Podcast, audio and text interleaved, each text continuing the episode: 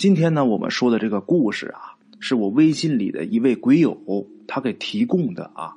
他说有这么一个跟他一起玩的朋友，这个人姓刘。这故事呢是姓刘的说的啊。这个姓刘的朋友啊，他不是山东人，给我提供故事的这位鬼友啊，他是山东的啊。姓刘的这位是东北人啊，这几年呢才到山东去，之前一直是在东北老家。即便是上大学的时候，也是在他们本省啊，在黑龙江上的大学。这哥们儿呢很低调，一般的时候出来就是骑一破自行车。吃饭的时候呢，路边的一些小摊啊、小馆子就很满意了。啊，后来时间长啊，咱们国友才知道这个姓刘的这货居然是一个做技术的，年薪居然有七八十万。但是看他的打扮呢。年薪能有个三万就不错了，哎呀，太寒酸，啊！接触一段时间才知道，原来呀，他家是做生意的，生意还做的特别大，而且就他一个独生子，所以呀，就有不少人猜，就说他是不是跟家里闹什么别扭了，才故意呃这么如此低调出来生活呀？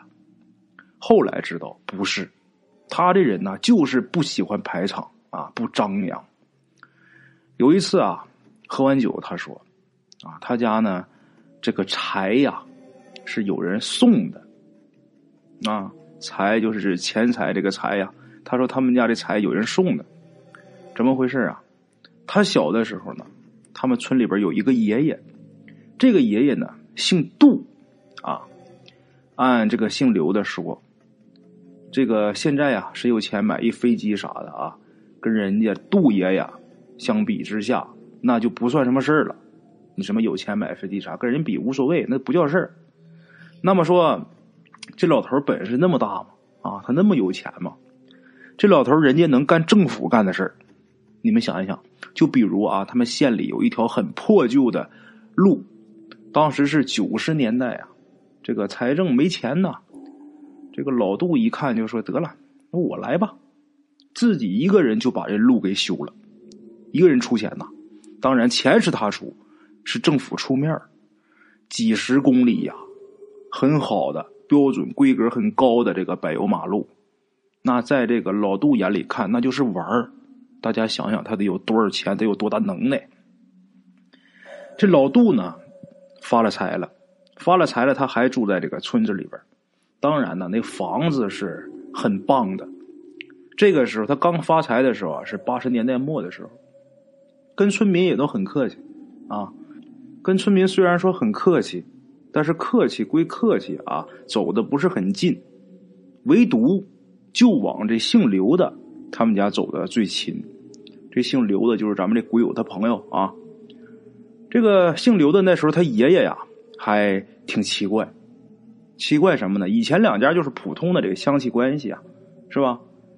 后来才知道，这姓杜的之所以走这么勤，就是想让他孙子，也就是这姓刘的，给他做徒弟。那时候他还是一小孩啊。有这么一次啊，喝完酒以后，这老杜就说呀：“村里边一生小男孩，他就开始算啊，直到这个老杜死那年，他还算呢啊。这是后话。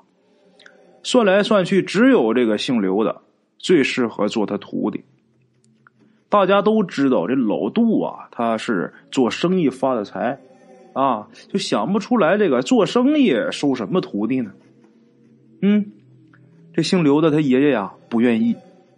为什么？因为这老杜这人呐，虽然他做了不少好事但是这个人生活不检点。啊，在这个姓刘的他爷爷眼里边来看啊，他是一个老庄稼汉呐。就看这个姓杜的怎么看怎么不像正经人，怎么说呢？就比如啊，这小刘刚出生的时候是八十年代末，那时候农村的生活呀，跟现在是没法比的。那老杜那时候天天吃大餐，那他有钱，他愿意吃，谁也管不着。可是啊，这人有点太铺张浪费了，太败家。吃完以后啊，剩下的就全倒了。哎呀，好多人看着那个可惜呀，觉得是真浪费呀。别说那时候，就现在呀，你一般人，咱说你买十个螃蟹，你一顿吃不完，你一顿吃五个剩五个，你不也等下顿再吃吗？你也不会倒。可是人家那时候就不管多好的东西，吃饱之后剩下全倒。就这一点，这个呃小刘他爷爷呀，看着就挺生气的啊。这个吃喝这事儿啊，算是小事那时候啊，这个社会也比较开放了，八十年代末了嘛。这老杜啊，那时候养着他自己都不知道有多少个情人，啊，没事呢，还总去这个城里边去开开荤。那八十年代末，这时候老杜快五十了，在那个年代啊，这岁数基本上算是老人了。老杜他自己儿子看他爹这做法都看不下去了，跟他妈另外盖了一个院平时呢白天呢去跟老杜照个面晚上就躲了。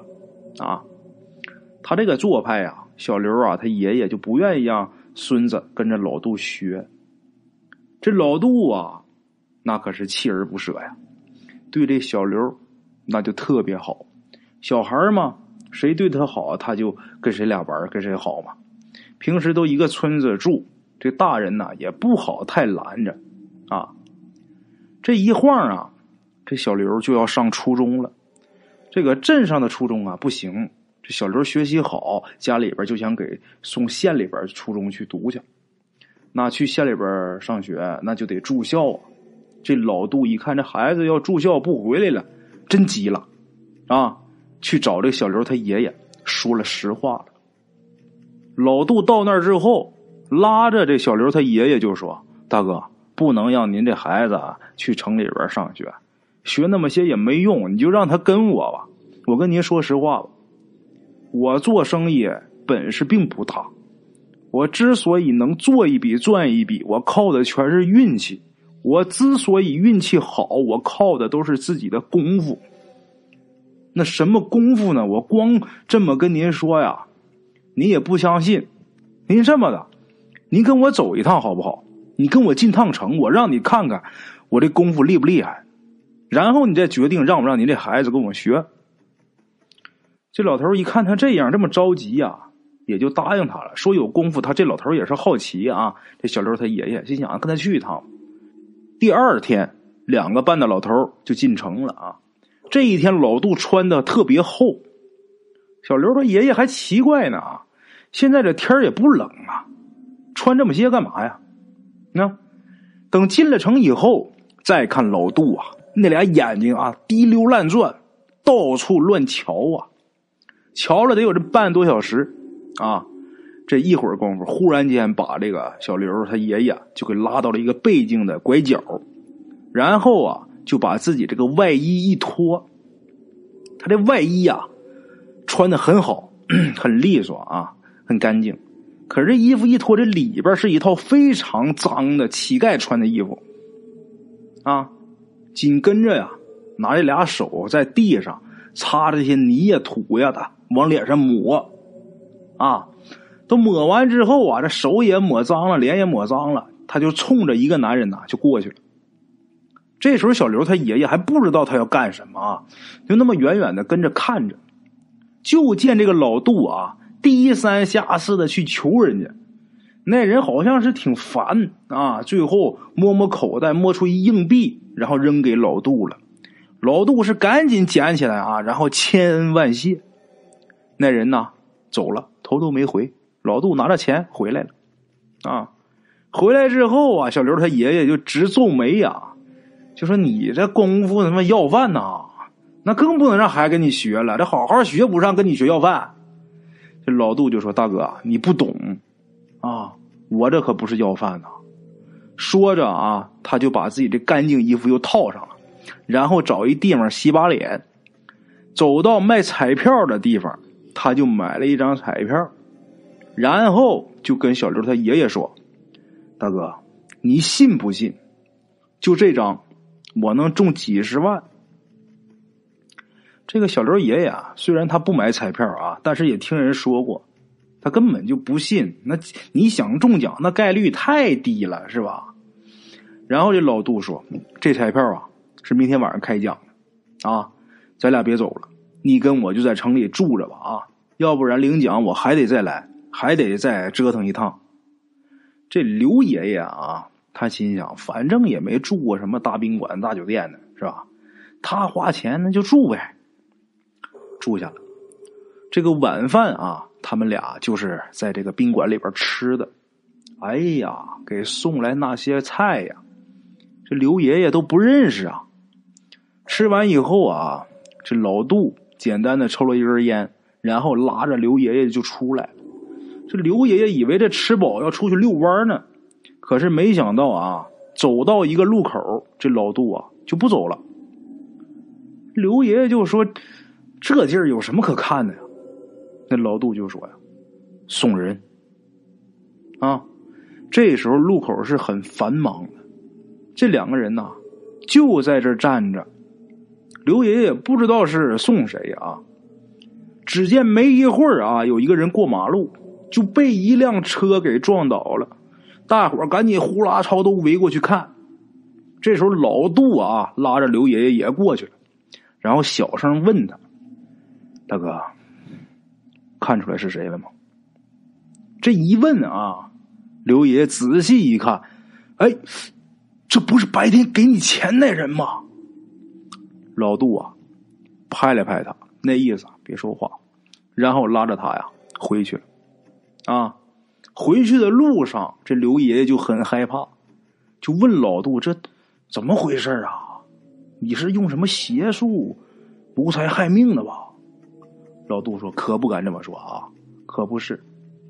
大哥，我告诉你啊，我这门功夫专赚死人钱。”我这么跟你说，说简单一点，我能看出来谁要死，而且是谁要横死，必须得是横死的才行啊。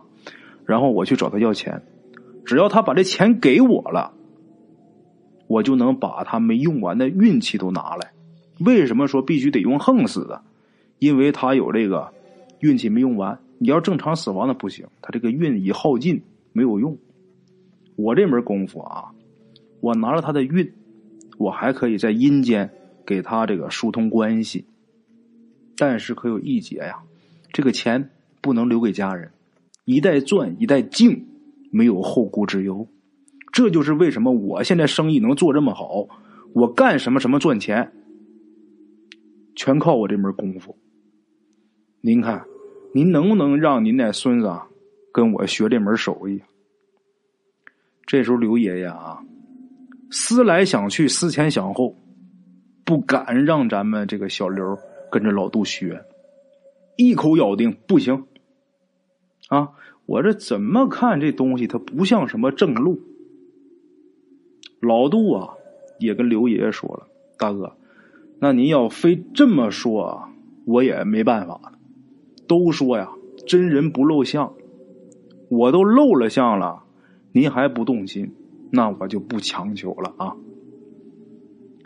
简短结说，等第二天啊，彩票开奖，这老杜啊中了六十多万。不过几十万对他来说不算钱啊。后来啊，老杜去世了，在去世前，因为从小他就很疼这个小刘嘛，所以这俩人也处处感情了。知道自己要死，老杜就把自己活着时候做生意很多重要的客户转给了这个小刘他爸。那时候小刘还小嘛，老杜把自己儿子给安排公务员了，没让他经商。那么这些客户资源怎么办？给这小刘他爸了。小刘他爸就仰仗着这些客户，所以把自己家生意做的那么好，那么大啊，生意做的是很顺手。好了啊。各位老铁们，故事呢到这儿就结束了。